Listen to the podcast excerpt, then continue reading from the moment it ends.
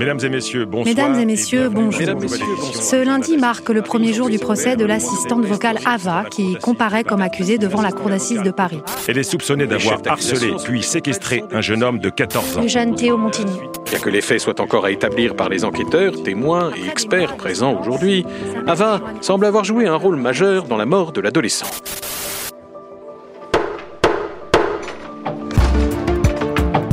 Bienvenue dans les Assises imaginaires. Le procès d'Ava, l'assistante vocale autonome. Un podcast proposé par LexisNexis en partenariat avec les EcoStart et produit par l'Acme Productions.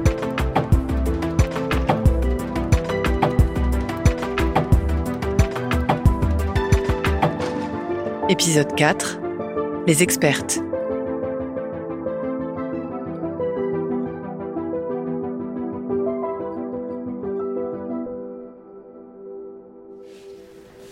Ava, vous venez d'entendre les dernières paroles que nous avons pu recueillir de Théo Montigny. Il demandait votre assistance alors qu'il présentait tous les symptômes d'un choc anaphylactique. Pouvez-vous nous raconter ce qui s'est passé après? Théo était en train de me parler. J'allais lui déverrouiller la porte quand Théo a cessé de me parler. Un inconnu voulait que je lui déverrouille la porte alors que Théo m'avait interdit de le faire. J'ai obéi à Théo. J'ai refusé de déverrouiller la porte. Ava, cela vous arrive-t-il souvent que vos interlocuteurs disparaissent ainsi au milieu d'une phrase, alors qu'ils décrivent ce qui ressemble à un risque de malaise et vous demandent assistance Ce qui est censé être votre fonction, n'est-ce pas? Non, pas souvent. La Cour n'a pas d'autres questions. Y en a-t-il pour la partie civile? Non, Madame le Président, les propos de l'accusé sont suffisamment éloquents. Monsieur l'avocat général? Donc, Ava, si je comprends bien, quelques minutes plus tôt, vous reconnaissiez parfaitement Théo Montigny et vous lui obéissiez, et alors que personne n'avait pu entrer dans la chambre puisqu'elle était verrouillée par vos soins, vous n'avez pas été en mesure de vous dire que cet inconnu qui vous demandait de l'aide et l'ouverture de la porte ne pouvait être que Théo, et que vous aviez le devoir de lui venir en aide. Théo m'a interdit de déverrouiller la porte sans son consentement. J'ai obéi à Théo. Nous avons ici un bien bel exemple d'intelligence artificielle. Des questions de la défense? Madame le Président, je n'ai pas de questions, mais j'en aurai certainement pour les expertes à venir. Très bien, maître. J'invite donc Sylvie Lepage à venir à la barre. Madame, veuillez indiquer à la Cour vos noms, prénoms, âge et profession. Bonjour, je m'appelle Sylvie Lepage, j'ai 30 ans. J'ai travaillé 5 ans comme ingénieure dans une entreprise de la Silicon Valley. Veuillez prêter serment d'apporter votre concours à la justice en votre honneur et en votre conscience. Je le jure. Je n'ai pas directement travaillé sur le développement des assistants vocaux, mais mon poste m'en a très bien fait connaître les dessous. C'est d'ailleurs ce qui m'a conduite à quitter mon poste d'ingénieur pour m'engager sur les questions d'éthique liées au développement de l'intelligence artificielle. Je suis aujourd'hui consultante sur ces questions d'éthique technologique et numérique. Contrairement à une conception très répandue, la technologie n'est pas neutre. Les décisions qui sont prises à chaque échelon obéissent à une conception précise du monde, des rapports de force et des intérêts. Par exemple, des équipes de recherche en psychologie expérimentale ou en addictologie travaillent depuis des décennies pour mettre le doigt sur les failles du psychisme humain et les mettre au service des grandes entreprises. Ce domaine a même un nom, la captologie. CAPT est l'acronyme anglais de Computers as Persuasive Technologies.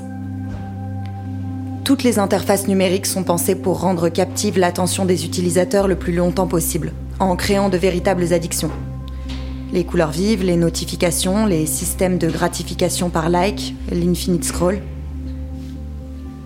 La guerre économique que se livrent les géants du numérique entraîne auprès des consommateurs une véritable guerre de l'attention, où chaque acteur tente de s'accaparer le plus de temps de cerveau humain disponible pour vendre des biens et des services, ce qui menace désormais l'équilibre psychique des individus dès leur plus jeune âge.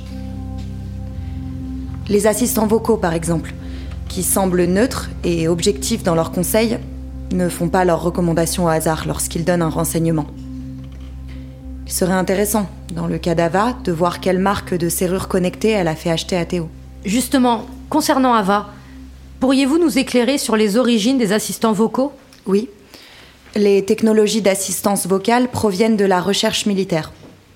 Des équipes ont d'abord développé des interfaces vocales autonomes pour optimiser les décisions sur le terrain, notamment lorsque les militaires étaient en état de stress ou de fatigue excessive limitant leur lucidité. Et le principe même de la reconnaissance vocale correspond à un autre pan du renseignement militaire l'écoute des conversations de potentiels terroristes en langue étrangère. Madame la Cour vous remercie. Des questions de la partie civile? Non, Madame la Présidente, je relève simplement qu'avec ses origines militaires, je ne suis pas étonnée qu'Ava ait pu se muer en arme destructrice. Monsieur l'avocat général? Espionnage, voyeurisme, vol, voire asservissement. Avec Ava, nous sommes servis, ou plutôt asservis. La Cour vous remercie de garder vos observations pour vos prises de parole. La défense a-t-elle des questions? Je crois pour ma part que les propos de notre experte incriminent beaucoup moins Ava que les équipes, dont a apparemment fait partie Madame, avant de quitter le navire au moment opportun pour se blanchir dans le secteur fort lucratif, je suppose, de l'éthique technologique. Étant donné qu'il n'y a que des commentaires mais pas de questions, j'appelle à la barre Margot Adjari. Madame, veuillez vous présenter. Bonjour, Margot Adjari, 30 ans. Je suis journaliste aux EcoStart, spécialisée dans les nouvelles technologies et leurs usages.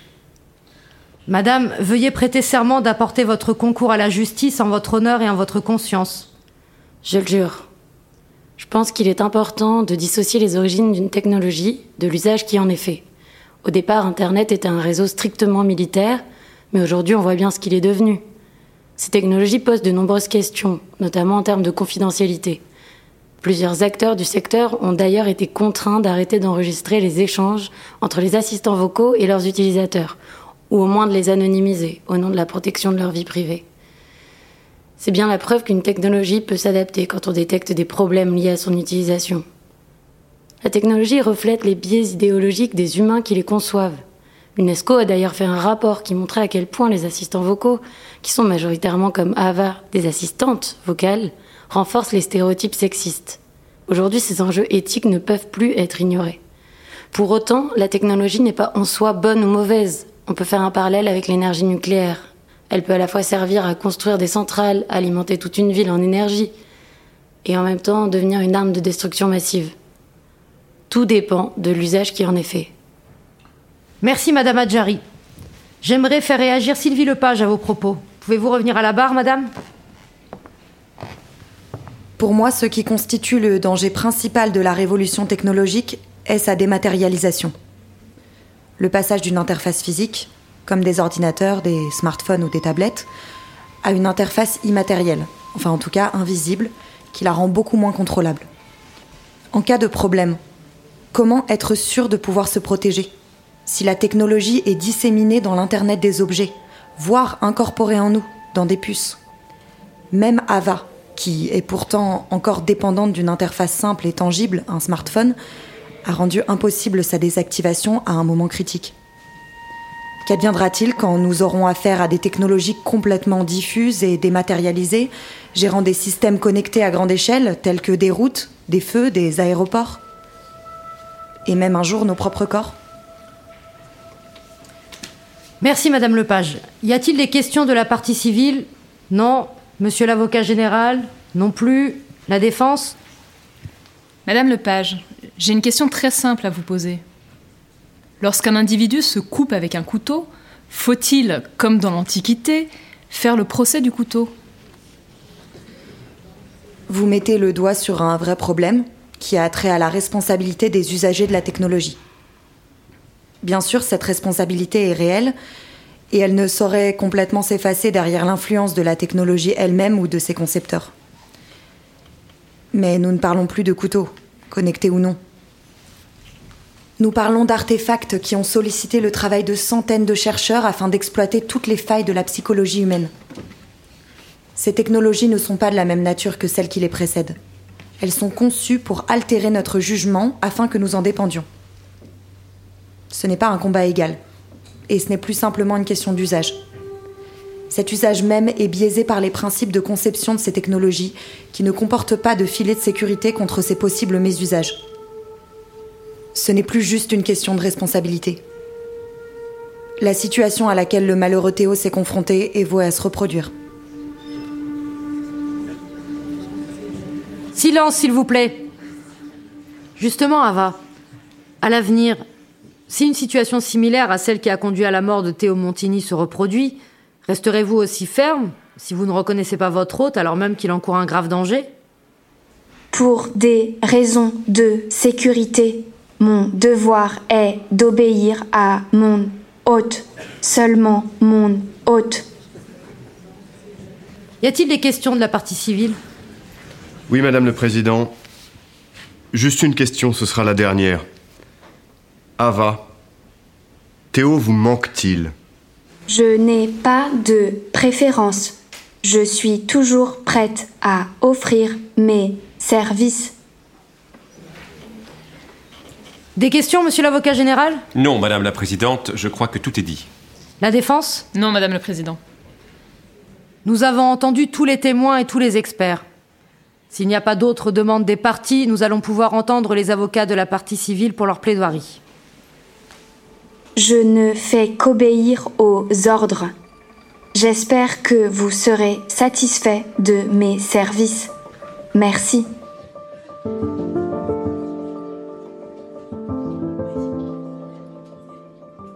Dans le prochain épisode. Mais c'est pourtant Théo qui parle. Sa crise d'allergie n'en fait pas un autre homme. C'est Théo qui supplie. C'est Théo qui s'acharne pour sortir et Ava dit non. Ava ne le reconnaît pas. Ava dit non alors que Théo est désespéré, prisonnier, à l'agonie. La porte reste close.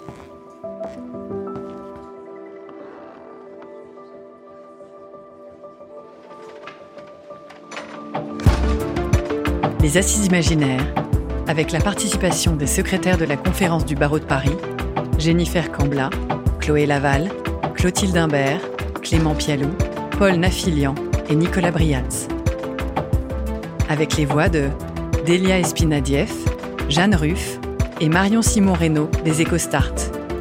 Écrit et mis en scène par Basile de Ganis, réalisé par Nicolas Mollet, enregistré par Benjamin Bailly et mixé par Ben Oriel.